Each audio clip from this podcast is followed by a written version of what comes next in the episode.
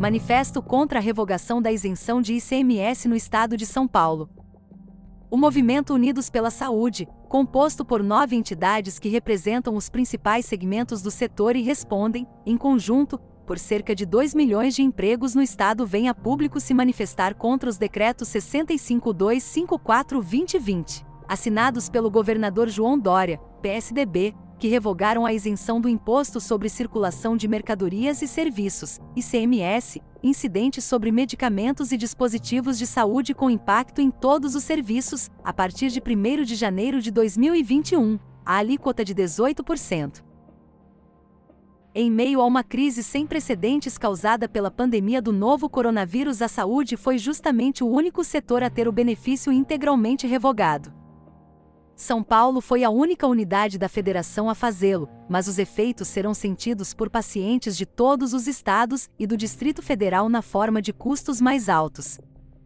Portanto, com essa decisão, a saúde passa a ser ainda mais onerada no momento em que busca salvar vidas, ao mesmo tempo em que lida com grande aumento de custos decorrentes da pandemia, muitos relacionados diretamente com o atendimento aos pacientes vítimas da Covid-19.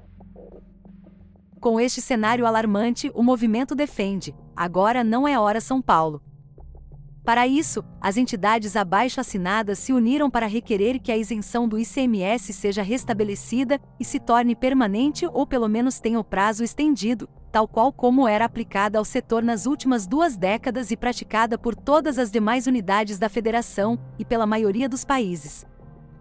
O Movimento Unidos pela Saúde defende que é preciso um diálogo aberto entre as esferas pública e privada, já que essas mudanças afetam outros setores e, sobretudo, oneram a população diretamente.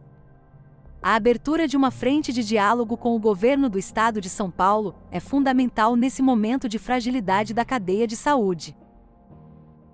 Dentre os pontos a serem discutidos com as autoridades, a revisão da alíquota deve ter prioridade.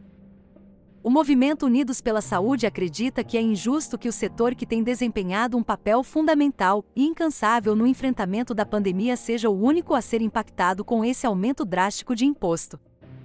Nunca ficou tão evidente que a saúde não pode parar. Os impactos do fim da isenção podem colocar em risco todos os elos do setor, causando um efeito em cadeia e chegando, inevitavelmente, ao paciente, uma vez que haverá aumento nos custos de tratamentos, medicamentos, exames, procedimentos, dispositivos médicos, serviços hospitalares, entre outros. Apenas entre os membros da Associação Nacional de Hospitais Privados, ANAP, estima-se que o ICMS de 18% aumentará os custos em cerca de 1,3 bilhão de reais, e provavelmente isso será repassado no aumento de preços dos serviços hospitalares e planos de saúde. Além disso, segundo a Associação Brasileira da Indústria de Artigos e Equipamentos Médicos, Odontológicos, Hospitalares e de Laboratórios, ABIMO, um implante dentário pode subir de R$ 2.920 para R$ 3.152, ou uma cirurgia cardíaca de alto risco pode passar de R$ 43,2 mil para R$ 47,5 mil. Com isso, o direito constitucional dos brasileiros de acesso à saúde está ameaçado, uma vez que causará o aumento no valor dos planos utilizados por 47,6 milhões de pessoas e pode fazer com que os beneficiários migrem para o Sistema Único de Saúde, SUS. Só no estado de São Paulo, 37% das pessoas possuem plano de saúde e elas seriam as primeiras afetadas pela elevação das mensalidades, mas não as únicas. Atualmente, cerca de 70% das cirurgias de alta complexidade do SUS são realizadas em hospitais privados, mas esse cenário pode mudar diante da nova realidade, com o possível aumento generalizado dos custos decorrente da alta do ICMS paulista.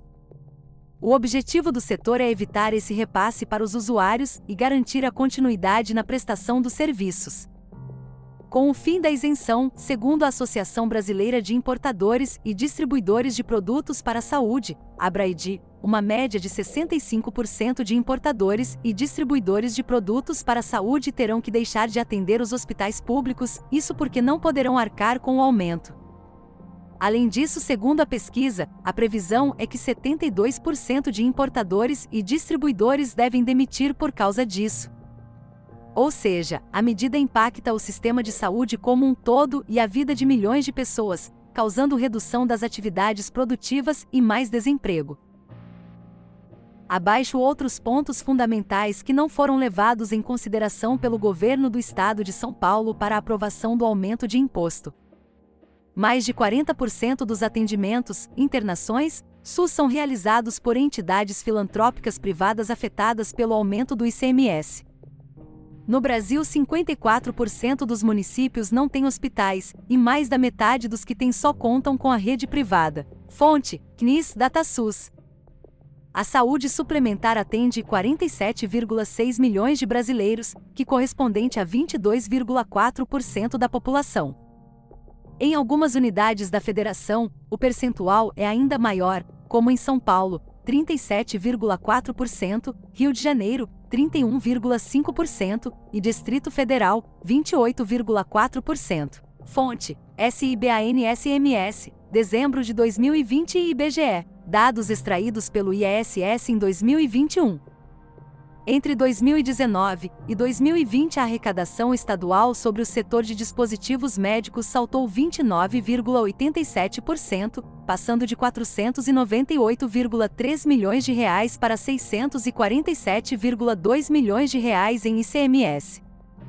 O fim da isenção do imposto deve custar à saúde privada, em média, um bilhão de reais por ano sobre o preço de cerca de 200 dispositivos médicos de alto custo, como implantes ortoédicos, neurológicos, stentas, marcapassos e desfibriladores implantáveis. Fonte: Abimo. Dados de 2020.